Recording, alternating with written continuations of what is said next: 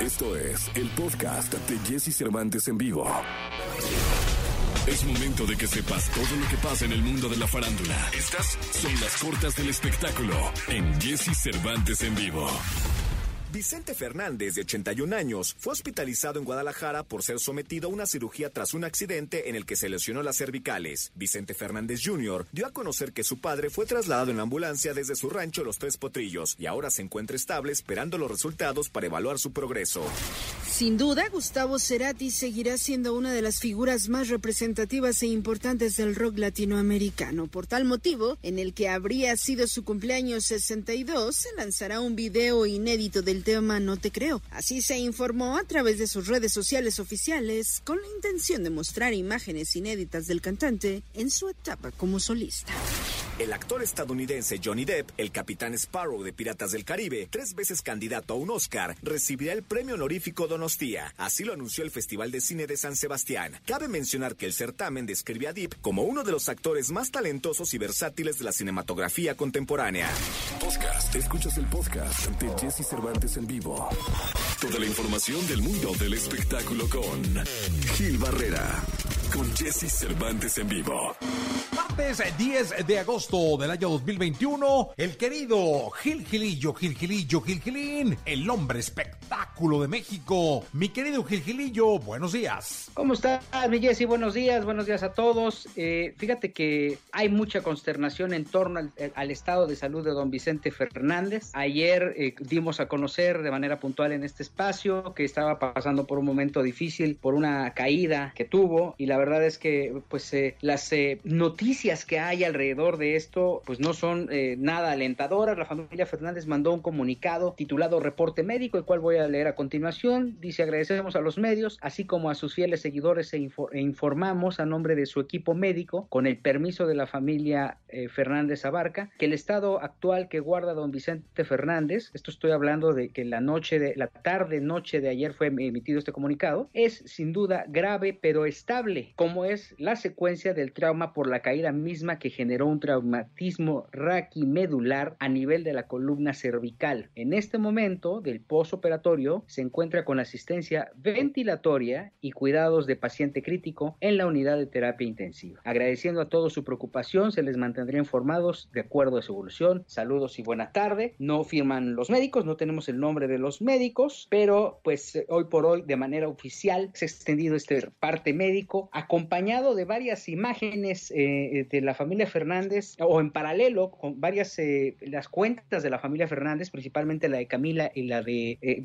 Alejandro Fernández, el potrillo, pues en, en, en, esas cuentas vienen fotografías nostálgicas y mensajes de aliento para eh, don Vicente Fernández. La foto de Alejandra, de Alejandro Fernández dice te amo papá, es una foto a todas luces emotiva y la foto pues de, de Camila también es emotiva y una especie de ánimo para el, el, el, abuelo, patriarca de los Fernández. Y mira, mi querido Jesse, creo que tú y yo estamos eh, bastante sorprendidos de, desde ayer que, desde el momento en que nos enteramos de, esta información. Sí, hombre, la verdad es que somos muy cercanos a, la familia, lo hemos sido siempre. Don Vicente es un personaje importantísimo para la música, para la uh, cultura de este país, un hombre hecho en la tierra, un hombre eh, labrado en el campo entre caballos, con una historia de vida impresionante y al cual le deseamos muchísima salud. Sí, deseamos de todo corazón que salga adelante, tenemos, sabemos que es un hombre muy fuerte.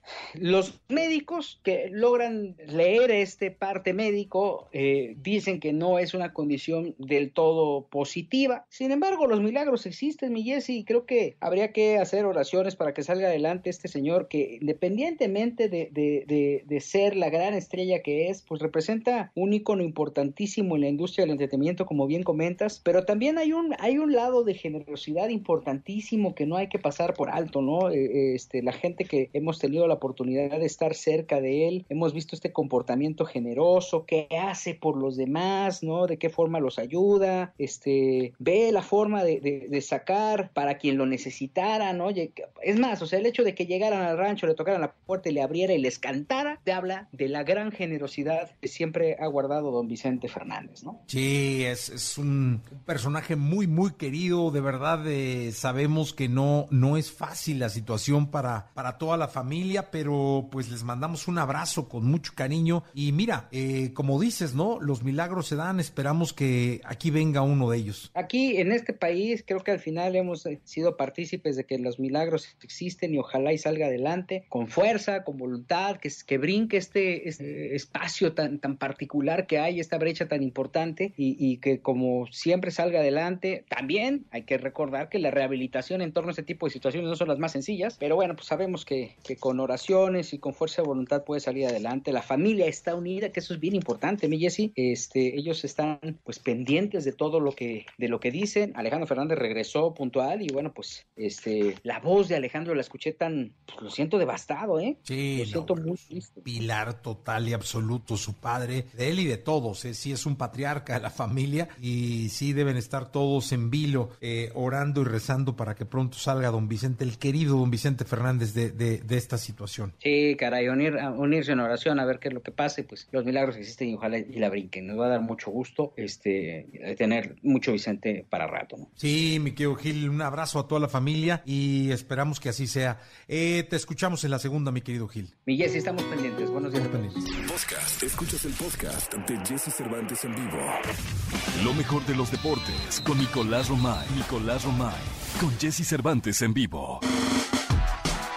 Nicolás de Roma y Piral el Niño Maravilla. Espero que empieces hablando de mi Atlas, porque si no sería un pecado, Nicolache. ¿En serio, Jesús? Oye, bueno, es que ayer fue un triunfo sólido, un triunfo eh, Ya, pero- que, que nos mantiene por ahí en los seis primeros del torneo, mi querido Nicolache. Ya, pero está, está volando Messi en estos momentos de Barcelona, Francia. No me digas, cuéntame. Sí, sí, sí. sí. ¿Te parece si dejamos el Atlas para, para otro momento? Sí, está bien. Bueno, eso vale, por eso vale la pena. Ha sido una mañana muy movida, muy movida para, para Messi. Eh, abandonó España hace unos momentos en avión privado rumbo a Francia. Está por aterrizar en cualquier momento, en donde ya lo esperan, primero para exámenes médicos y después con una alfombra roja en el Parque de los Príncipes para hacer la presentación, el anuncio oficial y que Leonel Messi sea nuevo futbolista de el Paris Saint Germain. Con esto, el París estaría armando un equipo de época, Jesús. Y aparte, tenemos que tomar en cuenta que pasó de gastar millonadas, porque el París pasó de, pasó de gastar muchísimo dinero en fichajes, a traer a jugadores gratis. Porque Sergio Ramos llegó gratis, terminó su contrato y llegó. Messi terminó su contrato y llegó. Es verdad, con sueldos muy altos, se habla de que Messi va a ganar 35 millones de euros la temporada. Sí, muchísimo dinero, pero no gastó nada en el fichaje. O sea, al Barcelona no le tocó absolutamente nada, Jesús. Oye, que al final resultó ser una, una buena estrategia mediática, sobre todo porque fuera de, de la edad que pueden tener estos dos jugadores, el tenerlos juntos va a hacer que, que por lo menos el próximo torneo el mundo entero tenga los ojos puestos el Paris Saint Germain. Sí sabemos que los sueldos eh, van a ser fuertes, pero ¿cuánto hubiera costado fichar a Lionel Messi? No, bueno, y es que imagínate, o sea, comprar a Lionel Messi te hubiera costado más de 100 millones de euros. Entonces ahí está eh, la gran oportunidad del París, de decir, oye, yo no voy a gastar 100 millones de euros en la ficha de nadie, entonces en sueldo te puedo dar tus 35 millones de euros. Perfecto. Se habla de dos temporadas las que estaría firmando con el París y ya después veremos, ¿no? Después veremos cómo se desenvuelve Lionel Messi, qué tal se adapta. Va a ser un equipo que, que tendría Jesús que ganar la Liga de Francia, como a ti te gusta decir, caminando. O sea, Sí. tendría que pasar por encima de absolutamente todos. Estás hablando de Neymar, pero Mbappé, pero Messi, pero Sergio Ramos, pero Donnarumma. O sea, es un equipazazazo. Oye, sí, ya creo que ya le voy al París. creo que ya le voy Es- al Atlas y al Paris Saint Germain. y al Paris Saint Germain. Ahora la, la gran pues expectativa es ver competir a- al París en Champions League. O sea, ver a, a este equipo de París Saint Germain competir en Champions League. Está obligadísimo, es el candidato número uno desde ya a competir en la Champions, eh, en la Champions League. Entonces, nos vamos a divertir sin duda alguna, pero esto va, va a desencadenar muchas cosas. De entrada a la Liga de España que se queda sin figuras, sin estrellas. Hoy, ¿quién es la estrella de la Liga de España, Jesús? Sí, la que, la que mucho tiempo fue reconocida como la Liga de las Estrellas. claro, hoy no tiene estrellas. O sea, hoy desde hace mucho tiempo que se fue Cristiano Ronaldo, ahora se va Messi, se va Sergio Ramos. ¿Quién es la estrella de, de España? ¿Quién es la estrella? Y la Liga de Francia, que es una liga pues más chica, humilde, pues ahora tiene al Paris Saint-Germain. Entonces, fíjate cómo todo, patrocinadores, derechos de televisión, todo ahora va a apuntar a Francia y España va a bajar, o sea, va a tener un impacto directo. Sí, no. Oye, pero al final entiendo que la liga fue la que puso ese tope que, que impidió que el Barça firmara a Messi, ¿no? Hay, hay, ¿cómo decirlo? Hay una guerra interna en, eh, en la Liga de, España que es brutal entre Javier Tebas, que es el presidente, y Laporta y Florentino Pérez, presidente de Real Madrid y de Barcelona. Hay un fondo de inversión que quiere inyectar muchísimo dinero, miles de millones de, de, euros en la Liga de España, pero compromete los derechos de televisión por los próximos años. Al mismo tiempo, la Liga defiende que lo que está haciendo es darle valor a los, a los derechos de televisión, algo que tanto Real Madrid y Barcelona decían que ya no iba a pasar, que todo iba para abajo. Entonces, eh, se están peleando entre ellos. La liga siempre le dijo al Barcelona, oye, si tú quieres quedarte con Lionel Messi, puedes quedarte con Lionel Messi, está bien, pero tienes que aceptar que este fondo de inversión mete esta cantidad de dinero para que tú puedas sanar tu deuda y para que así pueda elevar la masa salarial.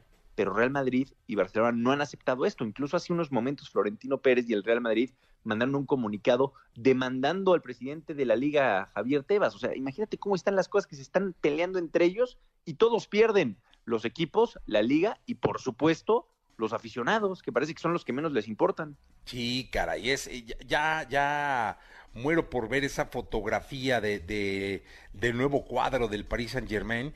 Y te voy a decir una, ¿quién va a ser el capitán? Uf, que. Ah, ¿verdad? Está bueno, o sea, porque ahí tienes, bueno, a ver, cuéntame. ¿A quién pondrías no, está... de capitán? A ver, yo no creo Jesús, que llegue eh, ni Messi ni Sergio Ramos a ser capitán inmediatamente, ¿eh? Mm, pero entonces, ¿quién va a ser el, el, macho que sea el capitán de ese equipo? Cuéntame. No, no, bueno, complicada la situación, sí, evidentemente. Sí, yo, yo creo que van a tener que buscar una neutralidad porque son demasiadas estrellas las que van a estar jugando ahí. Eh, pero luego son los que más fácil se arreglan, ¿eh, mi querido Nicolache? Porque ya están jugando por muchos intereses que no tienen que ver con lo, con lo económico ni con el ego, a lo mejor se liberan y dan unos partidazos. Sí, sí, sí, sí, a ver, estoy de acuerdo contigo, pues es, es un gran reto, es un gran reto, tiene un equipazo el país, que no solamente es Sergio Ramos y, y, Messi, también está Icardi, pero Mbappé, pero Drexler, es que Ander Herrera, eh, Keylor Navas va a estar en la banca. O sea, es de locos lo que están pasando con el Paris Saint Germain. De verdad que parece que están en un videojuego, ¿no? Donde todo es fácil. Sí, no, va a ser una, una verdadera locura, mi querido Nicolás. Pues te escuchamos en la segunda, son las 7 de la mañana con 54 minutos. Espero que en la segunda sí le dediques a mi Atlas, que por ahí anda, ¿no? Un poco de, de, de, de tiempo para cantar lo que fue ayer ese triunfo mágico en contra del Pachuca. Eh, pero bueno, por lo pronto, muchas gracias, Nicolás. Gracias a ti, Jesús. En la segunda platicamos del Atlas y del cierre de la jornada 3 en la Liga MX. Ya hasta entonces, 7 de la mañana, 54 minutos. Vamos con las curiosidades de Julio Iglesias. Las curiosidades. Ya vi la alfombra roja, está cañón, ¿eh? No, bueno, está una locura. O sea, pero ya es un hecho que firmó, ¿no? Pues dicen que ya se arregló, tienen que pasar exámenes médicos y firma, pero pues ya dijo que sí. Sí. No, ya están ahí, pues no, hombre, es una, una locura ya, ¿eh? Una locura. Shh, qué loco. Bueno, mi querido Nicolache, démosle a la segunda. Podcast. Escuchas el podcast de Jesse Cervantes en vivo. La tecnología, tecnología, avances, gadgets, lo más novedoso. José Antonio Pontón en Jesse Cervantes en vivo. Perdóname, mi amor, ser tan guapo. Simplemente es un regalo celestial. No, hombre, qué bárbaro, qué bárbaro, qué cosa. Es brutal la recepción que le dan al querido José Antonio Pontón eh, todos los martes y miércoles. ¿Cómo estás, Mico Pontón? Bien, bien, siempre me pone de buen humor esos, oír esos gritos enloquecidos. Sí. todo bien, todo bien.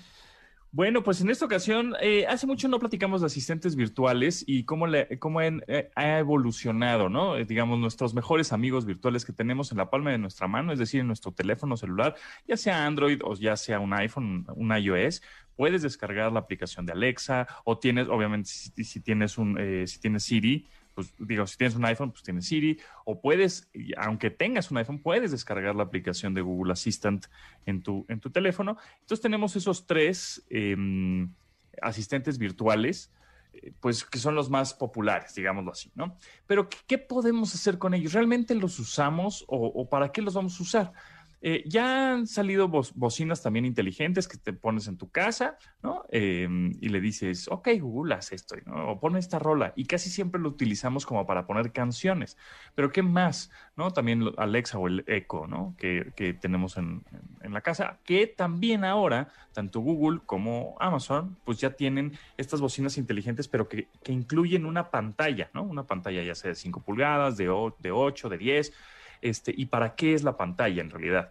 Em, porque, bueno, pues para qué es, porque tiene una cámara, puedes tener videollamadas ya entre, entre casa y casa, ¿no? Tienes este, este aparato en casa de tu suegra y tú tienes otro igualito, ¿no? En tu casa, con cámara y pantalla. Entonces te puedes comunicar, este, ya no sea una llamada tradicional, ya sea por teléfono fijo o teléfono celular, sino a través de estas bocinas inteligentes con pantalla, hacer una videollamada o hasta te podrían servir como cámara de seguridad, ¿no?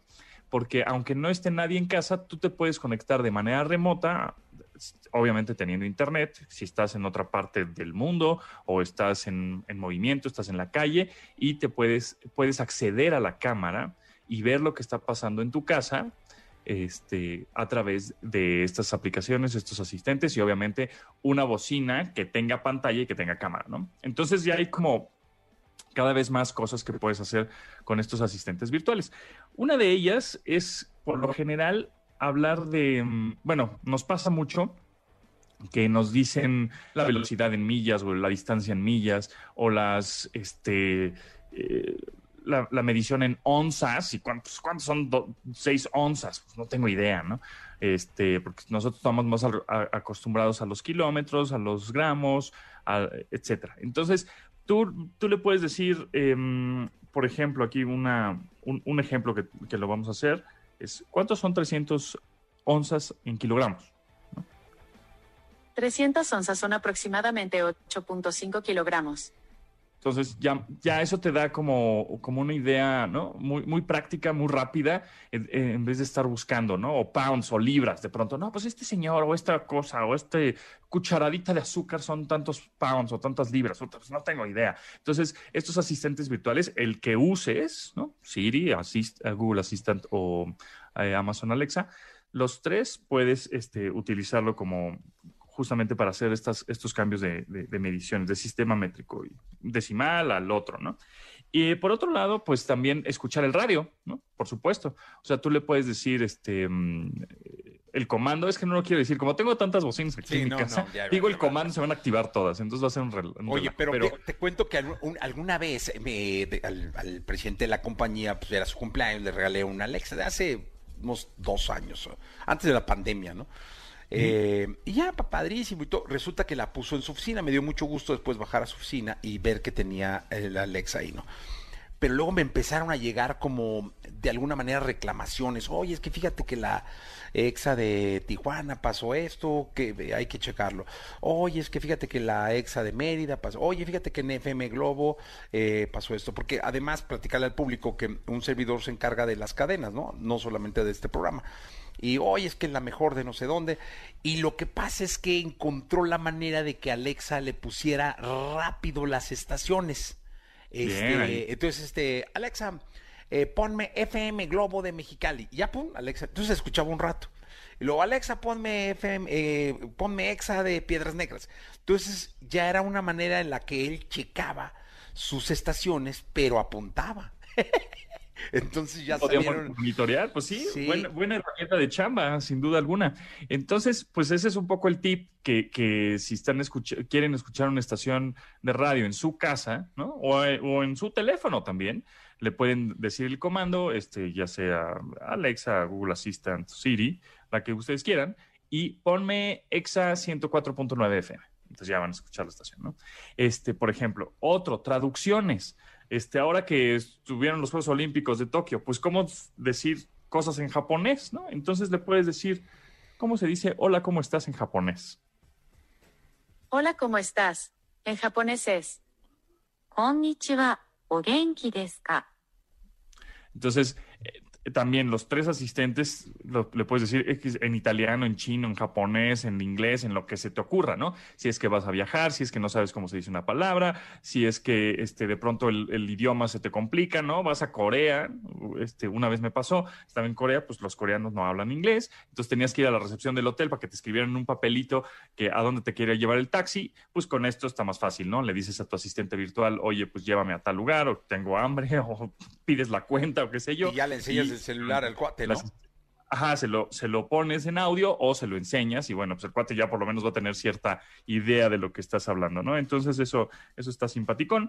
Y por otro lado, bueno, pues los datos curiosos que les puedes pedir a, a los asistentes virtuales de manera diaria. Diaria te pueden decir datos curiosos que de pronto pues sí te sorprenden, ¿no? Dime un dato curioso. La miel no tiene fecha de caducidad. Si comieras miel de hace 4.000 años, lo peor que te podría pasar es empalagarte. O que se te apareciera Winnie Pooh. Y además tienen humor. Ah, bueno, un humor Y muy limitado. Y hablando de humor, pues también puedes este, decirle cuéntame un chiste, etcétera, ¿no? Entonces ya cada vez puedes hacer más cosas y el chiste es darles algunas ideas de qué más pueden hacer. Este, tips para perros, eh, qué cocino hoy. eh, y cada vez eh, la gente nutre más, ¿no? Con sus preguntas y obviamente sus respuestas a estos asistentes virtuales para que eh, la gente le pueda sacar más provecho y no solo sirvan para poner música, ¿no? Oye, pues ¿dónde quién era la medalla de bronce que traías en, la- en las redes el, el ayer? ¿Cuándo fue? Sí, sí, sí, de, del portero de la selección. Sí, De- ah, de Paco Mimo, no, pues esa medalla de bronce es eh, importante para el fútbol mexicano. Oye, ¿y ¿cómo es la medalla, eh? Pues está, está padre, la verdad es que pesa alrededor de unos 450 gramos, es la menos pesada de las tres, ¿no? La de, la de oro pesa un poco más, 556 gramos, y la de plata 550 gramos. Y lo interesante de esas medallas es que pues están hechos de, de toda esta basura electrónica que se juntó y se recolectó en Japón de 2017 a 2019. Entonces, todos nuestros dispositivos electrónicos, computadoras, tablets, teléfonos, tienen pequeñas eh, partes de metal de oro, plata, bronce, zinc, de todos, ¿no? Y entonces, de esas 78 mil toneladas que se juntaron en esos dos años de basura electrónica, pues sacaron eh, 32 kilogramos de oro. O sea, imagínate, o sea, obviamente es muy poquito el oro que, se puede sacar de cada dispositivo, pero, este, bueno, de plata, por, por ejemplo, fueron creo que 3.500 kilos, ¿no? Y de bronce, zinc, et- etcétera, fueron como 2.200 kilos. Obviamente utilizan estos materiales y estos metales porque son muy buenos conductores de electricidad para los semiconductores, chips, etcétera.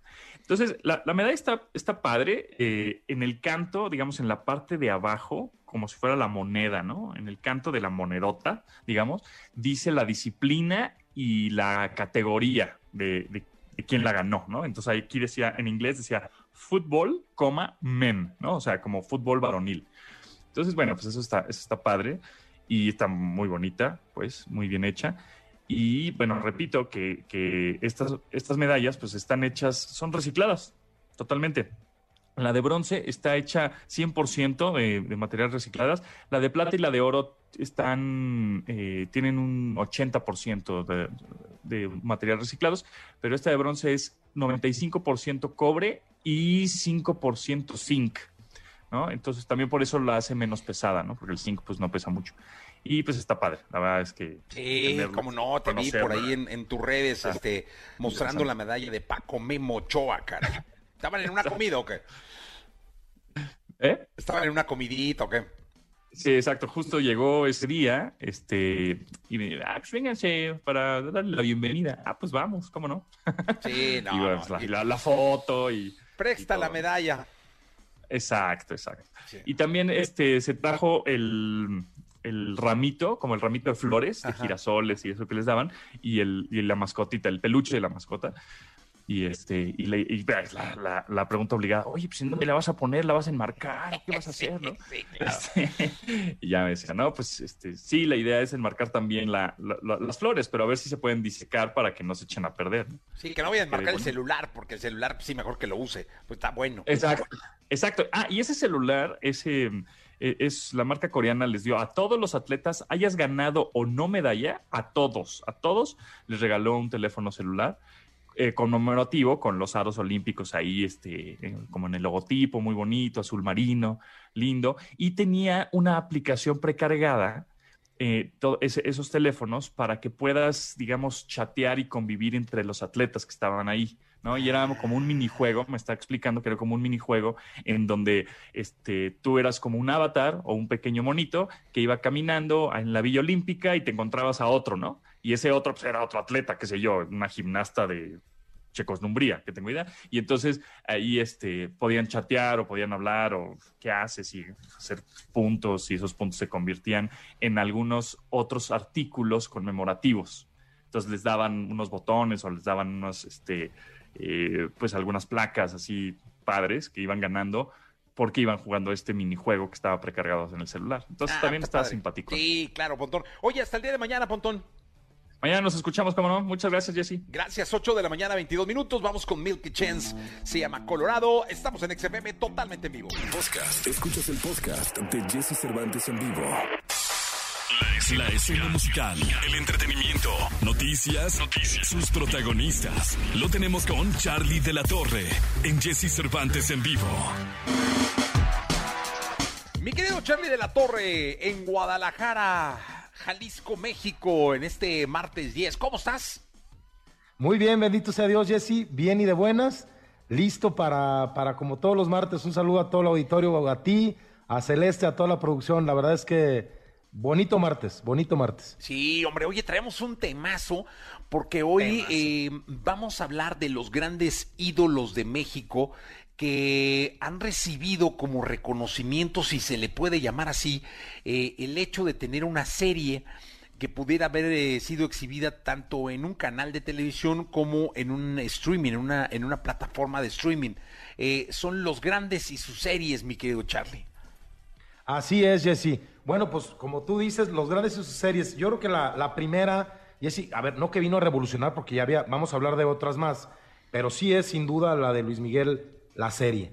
¿Cómo, cómo hacen la mercadotecnia, Jesse, de irnos metiendo poco a poco, poco a poco a su vida y cómo nos van soltando cada capítulo domingo tras domingo, como lo hacía Raúl Velasco en Siempre Domingo, Jesse, y todo el mundo esperándolo en estas nuevas plataformas, que, en este caso fue el tema de Netflix, ¿no, Jesse? Y que nos llevaba a, a la nostalgia y que bien pudo hacerse meter a estas nuevas generaciones de chavos para que escucharan sus canciones y poder llegar hoy a los 5 billones de escucha en Spotify. Híjole, increíble. Y es que sabes que es de las series que vino a recuperar esa tradición cultural que teníamos de juntarnos el domingo en familia a ver televisión. Y ellos pues, la rescataron perfecto, la pusieron perfecto. Yo creo que hay que rescatar en la primera temporada a Jaenada, que hizo un papel extraordinario con Luisito Rey, ¿no? Eh, a, bueno, a Boneta, que lo descubrimos en el papel de Luis Miguel pero sí, eh, vaya que regresaron a Luis Miguel a las nuevas generaciones, ¿no? Así es, Jesse. La actuación del, papá en el coño Mickey, el cómo lo resurge todavía de difunto, el padre lo vuelve a resurgir, la actuación de Diego Boneta, pero también hay algo, Jesse, que, va, que vamos a ver eh, eh, en, todas en todas estas series, que están las canciones ahí. Como lo hacía Pedro Infante, Jorge Negrete, el mismo don Vicente Fernández, que cantaban sus canciones en el cine. Hoy en estas nuevas plataformas este, nos llevan a recordar todo todo toda la riqueza musical que por lo menos en, esta serie Luis Miguel tiene. Otra muy importante, Jessy, que se nos estaba pasando y que tú bien ah, me dijiste, Mariposa de Barrio de Jenny Rivera, una serie con una temporada y 92, 91 episodios. Sí, no, hombre, esa fue también una de las series que vinieron a, poner el dedo en la llaga, Mariposa de Barrio, de una, de una mujer que representó muchísimo eh, lo que debe ser un ídolo femenino en este país, Jenny Rivera, una mujer venida de, de, de, del pueblo y para el pueblo. Y bueno, 91, fíjate, 91 capítulos es prácticamente una novela, ¿eh? Porque las novelas en antaño pues duraban entre pues, los 80 y los 120 capítulos dependiendo la popularidad que fueran teniendo. Pero sí, esta de Mariposa de Barrio eh, fue una de las series que pues quizá a Jenny le faltaba mucha vida por, por, por disfrutar, por, por vivir, valga la redundancia, ¿no? Pero justo reconocimiento esta serie a lo que había hecho como trayectoria musical y no Jenny Rivera que falleció en un accidente aéreo y que le puso esa tragedia pues sabor a la leyenda.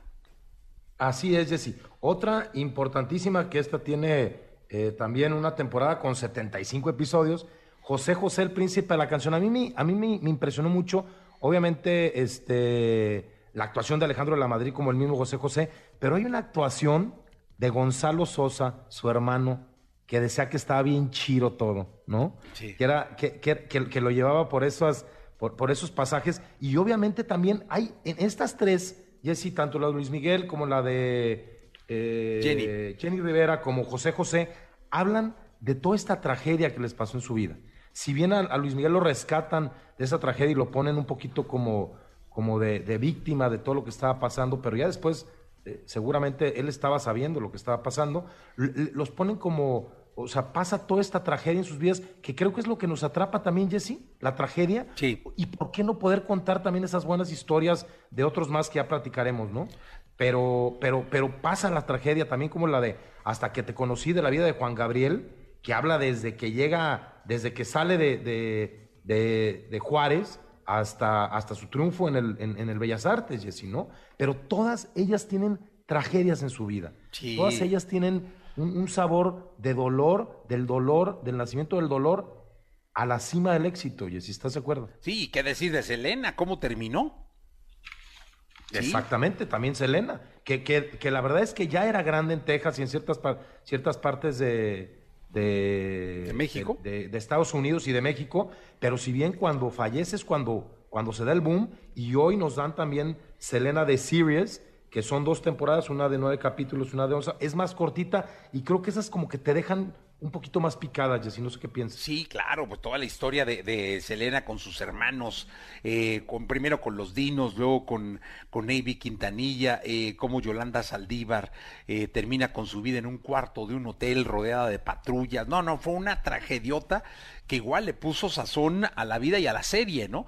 Porque son series que tienes toda la razón, van ligadas indudablemente a una tragedia. La de Bronco también, ¿no?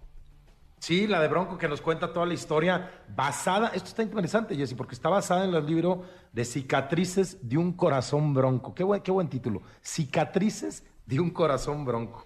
Que está eh, es el libro que escribió Guadalupe Esparza y nos cuentan toda la historia en, en, TNT de Lupe, de Coche, de Ramiro y de Javier. Y es una temporada con 13 capítulos, Jessy, que empezó ahí por ahí de septiembre de 2019 eh, eh, dieron a conocer la serie. Oye, la de Joan Sebastián también está, este, ese es otro idolazazazazo. Sí, te fijas, Jessy, también se llama Por Siempre Joan Sebastián, y aquí el, el, el, reto era que José Manuel, su hijo, daba vida al personaje de su padre. Entonces eso pues lo mantenía en un tema como de... de de, pues el morbo, de un ¿no? reto, pues, ¿no? Eh. Exactamente, de un reto que creo que también luego los personajes, como lo, como lo vimos en Boneta, como lo vemos en, en, en todos, en todos estos, eh, estas series, creo que los personajes que no son los personajes cerca del personaje, le vienen a dar como una, una nueva vida al personaje y lo engrandecen, Jessy. Creo que ese, esos son grandes aciertos acerca de las series. Sí, y, y, y, si no las han visto, véanlas porque son muy buenas todas. Traemos una de rock también, la de Héroes del Silencio, Silencio y Rock and Roll, ¿no? Así es, Jessy. Creo, a, a, a, yo, vi, yo vi un par, no sé si tú también la viste, de Rompan Todo y Héroes del Silencio. A ver, si bien no son series, son documentales que nos llevan por este pasaje y que se vuelven herramientas, Jessy. Yo siempre lo he dicho, para las nuevas generaciones que conozcan estos grandes músicos, estos grandes, estos grandes eventos que pasaron durante la música y que los siguen renovando. Y ahí tenemos a Bumburi, que, el, que próximamente si, si el COVID nos da licencia, ¿no? Estará haciendo un par de Telmex y, y un montón de gira en, en, en, México. Pero creo que son, son herramientas en donde, en donde entendemos al personaje, al artista hay que entenderlo. Para, para poderlo querer hay que entender de dónde viene, ¿no? Y, y, y ponerle a estas nuevas generaciones, de verdad, estas, esto, esta gente que viene de la lucha, del, del, dolor y que lo lleva por el tema del trabajo, de la música y lo lleva a la cima del éxito y todo lo que sucede durante todo esto. Sí, les llaman luego docuseries, ¿no? Eh, porque pues tienen capítulos y van con una secuencia importante. ¿Quién faltaría por hacer una serie, mi Charlie, para cerrar el día bueno, de hoy? Tenemos por ahí un par de cosas que hizo Alejandro Sanz en el COVID y este que se llama El Mundo Fuera, que está muy interesante, y todo lo que fui es lo que soy. Pero creo que también es interesante, y a mí me gustaría que me dijeras, Jesse, ¿a quién de tus personajes de la música mexicana, de la música internacional, te gustaría ver en una serie, en un documental, en un pasaje en donde nos platiquen cosas que de verdad no sepamos? Este, nosotros que hemos vivido cerca de ellos, de estos personajes. Hay dos, dos que yo creo que además serían una bomba.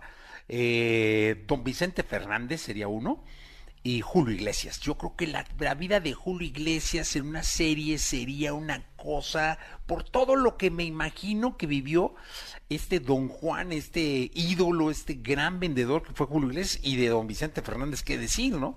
La vida, la historia, Exacto. quienes hemos tenido la oportunidad de estar con él y que nos platique su historia, pues solo con la plática te embelezas, imagínate lo que podría ser una serie. Espero que algún día pues se pueda dar. Sí, eh, eh, esos dos personajes creo que, y obviamente mandarle una oración a don Vicente que, que, está ahorita un poco malo de salud, pero sí, efectivamente, Jesse, don Vicente Fernández, Julio Iglesias, Frank Sinatra también por ahí, creo que no ha sacado nada de su vida. Esos personajes en donde también igual se cruzaron por ahí en sus vidas, Julio Iglesias y, y don Vicente Fernández, ¿no? Ese cruce de vidas que puede ser también muy interesante, Jesse. Sí, no, las series le, le, dan, le dan mucho sabor a la vida de los grandes ídolos y de los que pudieron haber sido grandes ídolos y se quedaron en el camino. Charlie, muchas gracias. Al contrario, bonito, bonito martes, buen tema. Te mando un abrazo, Jesse, hasta México y que que como siempre digo, que viva México, que viva Jalisco y que viva la música, Jesse. Así es, mi querido Charlie. Muchas gracias por estar en contacto con nosotros. Vamos a despedirnos eh, de Charlie de la Torre y vamos a continuar con este programa de radio 8 de la mañana, 53 minutos. Podcast. Escuchas el podcast de Jesse Cervantes en vivo. Martes 10 de agosto, Dominique Piralta, ¿cómo estás? Muy bien, ¿tú qué tal, mi Jesse? Aquí bien, ya contento. cerrando los Juegos El ciclo Olímpicos. olímpico que terminó el domingo pasado. Exacto, pero no podemos dejar pasar este tiempo eh, para hablar de una raza de gato japonesa. Ah, hablamos de los perros Hablamos japoneses. de los perros la semana pasada y ahora. Oye, ese- ¿a poco es el gatito ese de la manita? Sí, Ah, sí. es que dicen que es de buena suerte. Sí, dicen que es de buena suerte. Es un gatito muy bonito. Se llama el rabón japonés o le dicen el bobtail japonés. También habrán visto por allí que hay el bobtail americano, porque bueno, los países a los que les gustan ciertos animales también se los llevan y los van eh, modificando según los gustos del lugar. Pero originalmente este es un gato japonés y este gato está en estas estatuas de, ce- de cerámica que justamente el, manequinaco, ¿no? Que es el, gato que supuestamente atrae la buena fortuna y es justamente el, este gatito, el rabón japonés. Y eh, también los dibujitos de Hello Kitty, ¿se acuerdan de, de, ese, de esa caricatura? Bueno, pues es la inspiración, este gatito. Entonces, estos gatos, justamente como los eh, mismos japoneses, son menuditos, eh, no son muy grandes y no tiene, tienen un rabo cortito. Entonces son preciosos. Parece que en México, si es que hay, hay muy pocos, pero no, no, no es algo que, una raza que esté muy difundida. Eh, pesan como unos 5, 6 kilos más o menos, viven entre 9 y 15 años, son muy buenos con los niños, con, con la gente mayor, con perros se pueden adaptar, sobre todo como lo hemos platicado, si llegan a casa desde que son eh, cachorritos, entonces se, se pueden adaptar mejor a- al hogar y son fáciles de entrenar, de, de cuidar porque son unos gatitos bastante dóciles, son muy, muy, muy pero muy amigables y eh, también son amigables con otros, eh, con otros eh, tipos de animales. Y son famosos, obviamente, porque su rabo es muy corto, lo cual no tiene nada que ver con que si pierden o no el equilibrio. Ya ves que hay esta famosa historia de que si al gato le cortas la cola, que entonces, igual que los, eh, los bigotes, se van a caer y no van a tener equilibrio, y pues esto no es cierto. Yo no Son- tendría equilibrio. Yo no. Bueno, había que preguntarte, ¿tienes equilibrio actualmente? Hijo, luego me voy de lado muy fácil. Digo, si es por eso.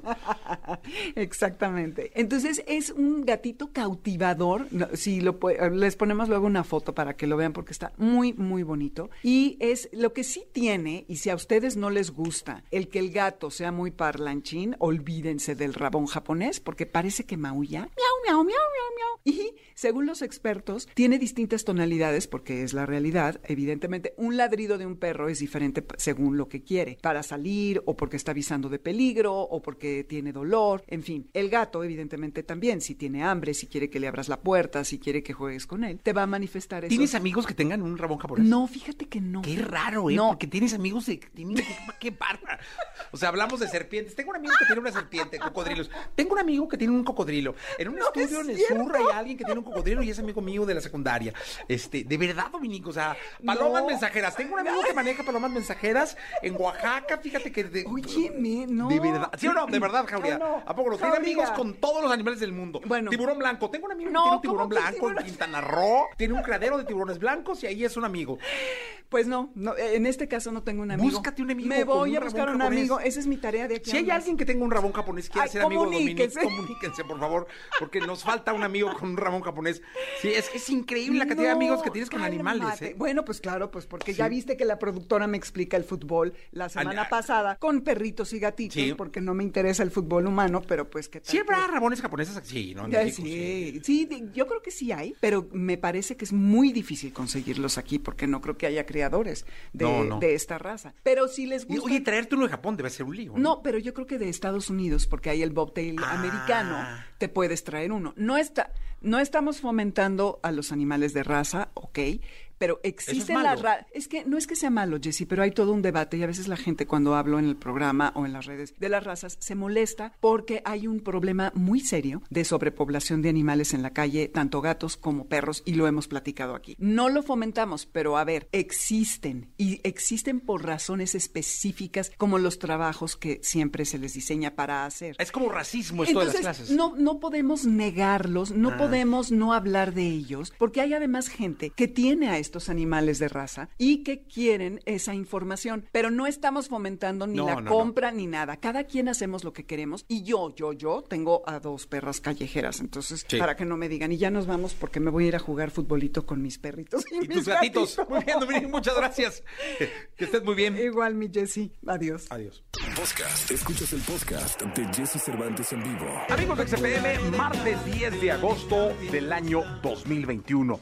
Y es un placer estar en contacto con ustedes. Lo prometido es deuda. Está con nosotros Melendi. Melendi, bienvenido a este programa. Cuéntame, ¿cómo estás? Hola Jessy, qué placer hablar contigo, de verdad. No, hombre, el placer es nuestro, Melendi. Oye, dime, ¿dónde te encuentras? En este momento estoy en la costa mediterránea y estoy pasando unas pequeñas vacaciones con mi familia. Muy bien. Uy, más que merecidas estas vacaciones.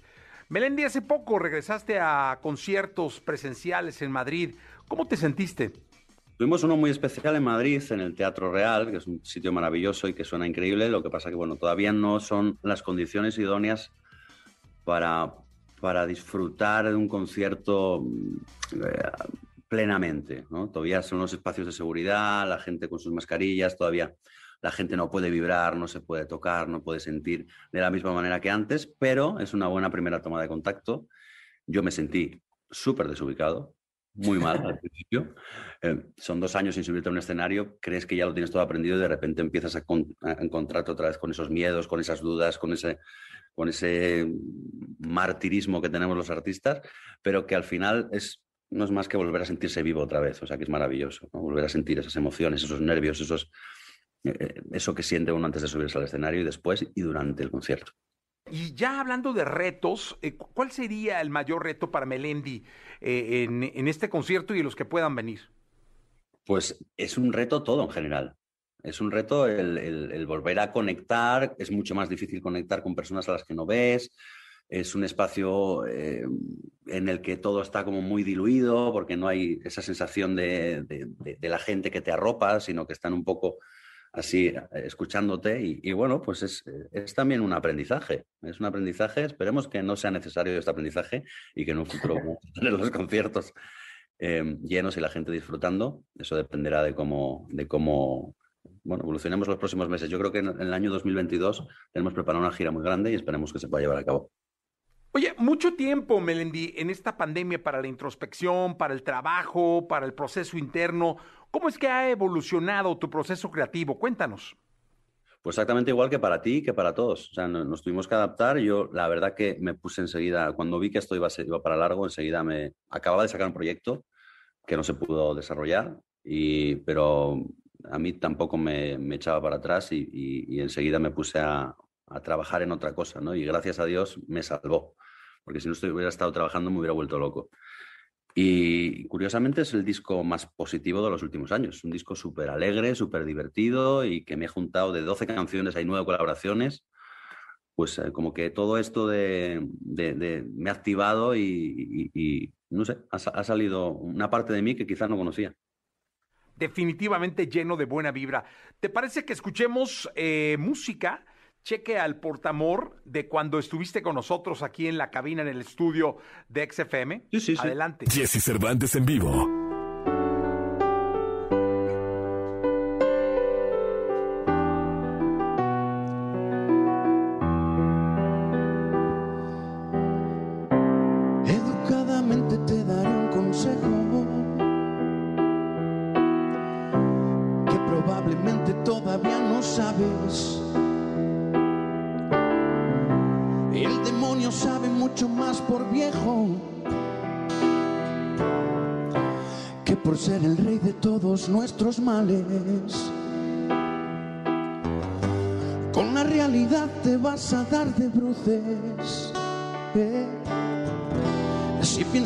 Es más que un detalle. Porque una ventana queda un patio luces puede brillar más que una que da la calle. Y ahora vete en busca de aquella cartera que sostenga tus tratamientos de belleza mientras tengas. Porque sabrás que eso no dura eternamente, amiga mía, así que vete en busca de cada delirio de grandeza. Y si la vida te endereza y tu caballo ganador se te despeña, recuerda que rechazaste ser la flor para mi vida. Por ser solo un pétalo en la de ese tipo. Qué pena me das, niñita consentida. con tu cheque falso al portamor vencido. Bueno, pues ahí escuchamos cheque al portamor. Está con nosotros Melendi esta mañana de martes. Melendi, eh, has hecho un montón de música. ¿Cómo crees que ha cambiado? ¿Cómo, cómo ha evolucionado musicalmente Melendi a lo largo del tiempo? Sí, bien. Eh, los discos siempre son muy heterogéneos. Desde el principio de mi carrera hay un poquito de todo. En cada disco hay una canción que solo está con una guitarra, una balada, una canción de rock, una canción eh, que tiene un toque más urbano, hay un poquito de todo, ¿no? Hay vallenatos, hay, hay de todo. Y en este disco que viene ahora, pues lo mismo. Es un, son discos súper heterogéneos en lo que prima es cómo está hecha la canción. La canción siempre está hecha con una guitarra y un piano y después la vamos construyendo en función de lo que dice, en función de las sensaciones que nos da. Pero no, no, no solo ponerme, acotarme a géneros. ¿Y cómo encuentra Melendi el balance para no contraponerse a su esencia en una canción, sea en la letra o sea en la música? Cuéntanos. Ah, es un ejercicio maravilloso de confianza. Ah, creo que para evolucionar hay que tener un puntito de riesgo siempre. Un puntito de riesgo. Evidentemente no hay que involarse, pero, pero hay que tener un puntito de riesgo. A mí no me gusta eh, vivir el presente perteneciendo al pasado, no me gusta. Eh, no, no, quiero, no quiero pretender eh, calar con, con, con, el mensaje si no hablo un idioma legible para la gente que está escuchándolo ahora mismo. Y bueno, pues en, esa, en, esa, en ese equilibrio, pues yo creo que está la clave. Es el equilibrio que tú que tratas de transmitir en la pregunta está la clave no perder quién eres y adaptarte un poquito a, lo, a, a, las, a los nuevos cambios y ir introduciéndolos poco a poco. Te pregunto porque pareciera que estamos muy radicalizados con un género hoy en día. Es decir, si te arriesgas un poco, la gente te critica y luego dice, no, pues es que Melendi ya cambió, ya es otro, eh, ya solo va a ser reggaetón o solo va a ser urbano. ¿Tú qué piensas? Sí, es que los seres humanos nos quedamos mucho en la forma y no vemos el fondo a veces. Pero el fondo es una combinación que con la forma eh, abre multitud de posibilidades. Si solo te quedas en la forma, solo te quedarás en la forma siempre. Entonces yo creo que es una, una manera bonita de expresarse también, combinar ese fondo con esa forma y, y al final siempre sale tu esencia, no, no tienes por qué buscar otra cosa. ¿Y qué tan complejo es unir esfuerzos y hacer sinergia de forma y fondo con alguien, con otro artista? Eh, es muy... Eh, es muy difícil para mí contestar esa pregunta, porque muchas veces he tenido una canción que he creído que iba a conectar con muchísimas personas y ha sido un desastre. Y hay canciones como con las que yo no contaba. De hecho, Destino Casualidad, que es la canción que canto con Hash, uh -huh. es una canción que no hubiera sacado si ellas no cantan conmigo. Imagínate, y es la canción más escuchada de todos. O sea, que yo nunca tengo ni idea de, de, dónde está el éxito, por llamarlo de alguna manera, dónde está la conexión con las personas. Pues bien, Melendi, seguimos en este programa, en este martes. Si te parece, vamos a escuchar El Ciego de cuando estuviste con nosotros aquí en cabina y continuamos. Jesse Cervantes en vivo. ¿Cómo pude ser tan ciego para no reconocerte? Teniéndote de frente, teniéndote de frente. Quizás sea mi culpa y no haya sido solo mala suerte el no poder tenerte, el no poder tenerte. Y aquí estoy desesperado por todos esos besos que nunca te he dado, esperando mi turno para defenderme. Sentado en el banquillo de los acusados, me quedan tantas lunas llenas hoy vacías. Señoras y señores, de esto mi jurado, que hace un enamorado sin la poesía y que hace un ciego cuando de repente ve. Vuelve a mí, que aún queda tanto amor. Si no interprete las señales, no fue culpa mía pero yo te quería, solo vuelve a mí, todo va a estar mejor. Tan solo con volver a verte todo cambiaría y un ciego por amor vería. Como no te pude ver, si no estás conmigo, ¿qué voy a hacer?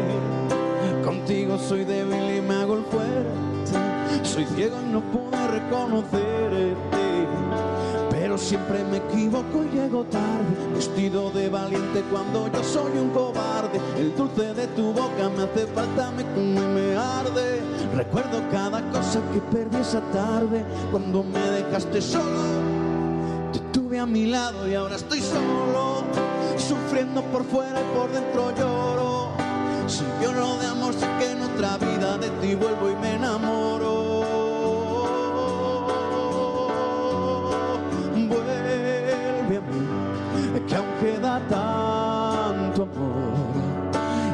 Interprete las señales, no fue culpa mía. Pero yo te quería, solo vuelve a mí. Todo va a estar mejor. Tan solo con volver a verte todo cambiaría. Porque volvieras a quererme mi vida daría. Y un ciego por amor vería. Acabamos de escuchar El Ciego Está Melendi con nosotros en este martes de radio aquí en XFM. Hace poco estuvimos siguiéndote en Instagram y nos dimos cuenta que habías hecho un live para presentar la canción La Boca Junta. ¿Cómo te sentiste en esta experiencia digital? Raro. Me sentí raro. es una cuestión generacional. Yo creo que yo veo cómo mis hijos se desenvuelven con las redes y para ellos es su manera de comunicarse. Para mí es raro. Eh, es verdad que, que hay que estar en el mundo en el que vives y por eso yo pues doy pequeños pasitos y hago ciertas cosas, pero nunca voy a ser un gran comunicador en redes sociales porque no, no, lo, no lo tengo interiorizado. Entonces, pues, pues haré lo que, lo que yo vea más coherente en cada momento, pero no creo que me convierta en un youtuber ahora mismo, la verdad. Bueno, y la verdad no te veo haciendo bailes en TikTok, ¿eh? Pues lo de TikTok me divierte, fíjate. ¿Sí? Sí, sí, algún baile a lo mejor subiría. Si no tuviera tanta vergüenza, algún baile subiría. Pues es que TikTok es como de bailes, ¿no? Pero yo, yo siento que más lo tuyo es platicar con los fans en Instagram. ¿Cómo te sientes? No sé por qué, es raro. Es el canal, no sé, es, el, a lo que no estamos acostumbrados, no lo sé, es como...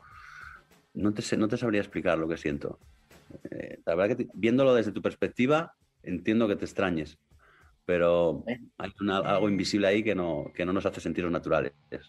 Y ven, vamos a la nueva música. Cuéntanos, háblanos de La Boca Junta, de esta canción que tienes con Mau y Ricky.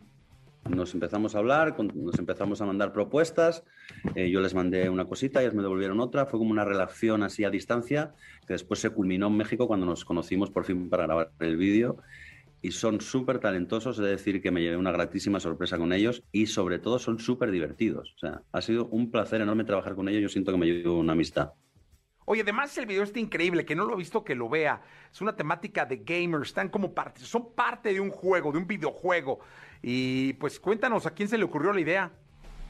Pues no lo sé. No sé si, yo te, te digo la verdad, no sé si a ellos o a mí. No lo recuerdo. Entre tantas conversaciones se perdió, se diluye quién dijo quién y quién dijo cuál. No lo sé no lo recuerdo. Pero sí sabíamos que tenía que ser una, un videoclip en croma porque las circunstancias de la pandemia no, no, daban otra posibilidad. Oye, además ahí están peleando con el Doboski, ¿no? brutal, Slobo estuvo brutal. a Slobo le pusimos a grabar con la canción de Nirvana, Like and Spirit, no le pusimos a grabar con esa y se volvió loco. ¡Ay! Se volvió loco, es un genio Slobo. Sí, caray, eh, es el malo del video, pero el rockstar del video, porque eh, estuve leyendo comentarios y muchos, muchos comentarios era de que habían llegado al video por seguir a Slobovsky. Fue totalmente el roster. Melendi, ¿qué resta para este año? Cuéntanos. Eh, supongo que vienen cosas buenas. El 12 de noviembre va a salir el próximo disco, que este es el primer adelanto, eh, la, Boca Junta, y el disco se llamará Likes y Cicatrices.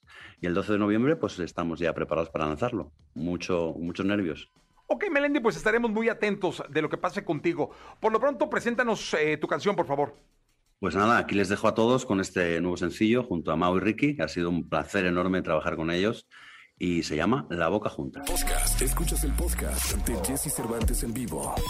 Toda la información del mundo del espectáculo con Gil Barrera con Jesse Cervantes en vivo. En la segunda, la segunda de espectáculos del día de hoy, el querido Gilgilillo, Gilgilillo, Gilgilín. En este martes 10 eh, eh, de agosto, el hombre espectáculo de México con nosotros. Mi querido Gilgilillo, cuéntanos. Oye, mi Jesse, ¿ubicas a Vanessa Guzmán? Esta actriz que... Sí, que se puso reponchada, ¿va? No, hombre, agarró un cuerpazazazo. Ahora está enfocada en el tema de, de la cultura estética, ¿no? Este, la salud, eh, el bienestar. Y la verdad es que le está yendo de maravilla. Ha ganado, está poco a poco ganando concursos fitness en donde pues muestre esta musculatura tan particular. Este, darle un abrazo es como darle un abrazo al Chicharito Hernández, ¿no?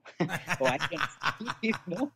a, Julio César Chávez, ¿no? Algún este, al Canelo, ¿no? Pero pues la verdad es que este, ella está poco a poco dignificando a la mujer, mostrando que esta, esta cultura del esfuerzo, el empoderamiento, pues este, también se basa en la disciplina y hay que destacar esta gran disciplina, ¿no? Ella dio una conferencia de prensa este fin de semana en donde también pues pues, habla acerca de las críticas que ha recibido en redes sociales, porque pues a mucha gente como que, ya sabes, hay mucha gente muy envidiosa, entonces le empezó a encontrar parecido con, más bien destacó de una manera insana la transformación física que ha tenido. ¿Quieres ver qué dijo?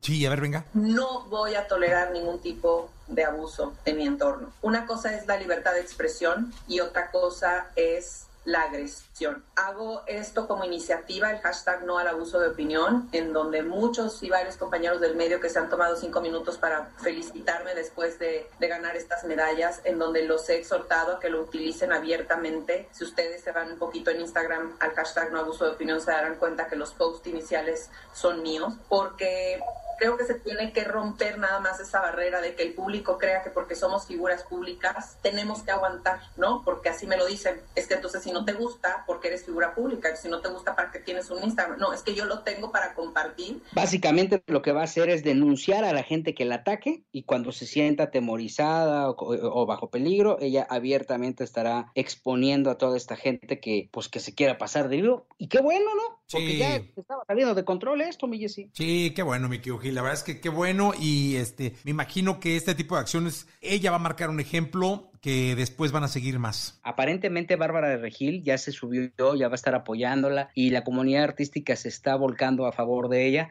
porque pues sí, ¿no? Está padre que, que todo lo, lo quieran este, pues arreglar con ofensas, ¿no? Así se está volviendo una práctica constante y común y bueno, pues hay que, hay que poner un, asto, un, un alto y ojalá y así lo haga la querida Vanessa Guzmán. Pues eh, sí, que así sea. Mi querido Gil, te escuchamos el día de mañana. Mi Jessy, muy buenos días a todos. Buenos días. Podcast. Escuchas el podcast de Jesse Cervantes en vivo. Lo mejor de los deportes con Nicolás Romay. Nicolás Romay. Con Jesse Cervantes en vivo. Bien, llegó el momento de la segunda de deportes. Está con nosotros Nicolás Robay Pinal, el niño maravilla. Mi querido niño, cuéntanos qué nos dice el mundo del deporte. Jesús, me da gusto saludarte de nueva cuenta. Terminó la jornada 3 de la Liga MX con victoria de los rojinegros del Atlas. 1 por 0 frente a, a Pachuca. Un gran resultado para el Atlas. Aparte fue un golazo, ¿eh? Fue un golazo de, de Julio Furch, remate de cabeza espectacular después de un servicio de- del Hueso Reyes. Y así le gana 1 por 0 a, a los Tuzos. Y con esto, pues el rojinegro del Atlas tiene 7 puntos después de 3 partidos, ¿eh, Jesús? Sí. Está empatado con San Luis, con Mazatlán, con América, pero solamente están debajo de Toluca, que tiene paso perfecto, 9 puntos después de 3 partidos. Así que podemos decir que el arranque del Atlas ha sido muy bueno. Sí, está, está- está sólido. Furch está jugando, está jugando re bien. Lo- lo- los canteranos también eh, van contra el América. Eso sí es de, de preocuparse, mi querido Nicolache. La próxima jornada que para mí ya es muy importante, Jesús, porque ahora sí todos los equipos ya van a tener plantel completo, por lo menos de bajas de selección. Recordar que este torneo empezó pues cuando estaba la Copa Oro, cuando estaban los Juegos Olímpicos y pues prácticamente todos los equipos tenían por lo menos una baja, ¿no?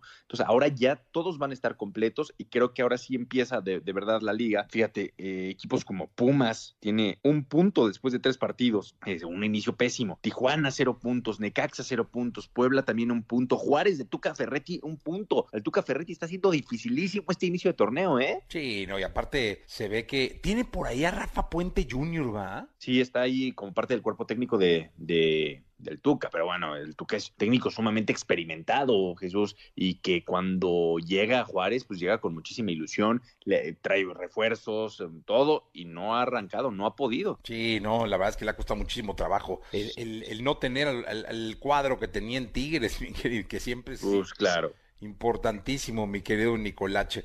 Pues ya está, vamos a ver qué, qué, cómo, cómo- qué, qué forma toma el, el torneo mexicano. Bueno, muchas gracias, Nico, hasta el día de mañana. Un abrazo, Jesús, gracias, que tengas buen día. Buen día, Nicolás Roma y Pinal, el Niño Maravilla, acá en XFM 104.9. Escucha a Jesse Cervantes de lunes a viernes de 6 a 10 de la mañana por Exa FM.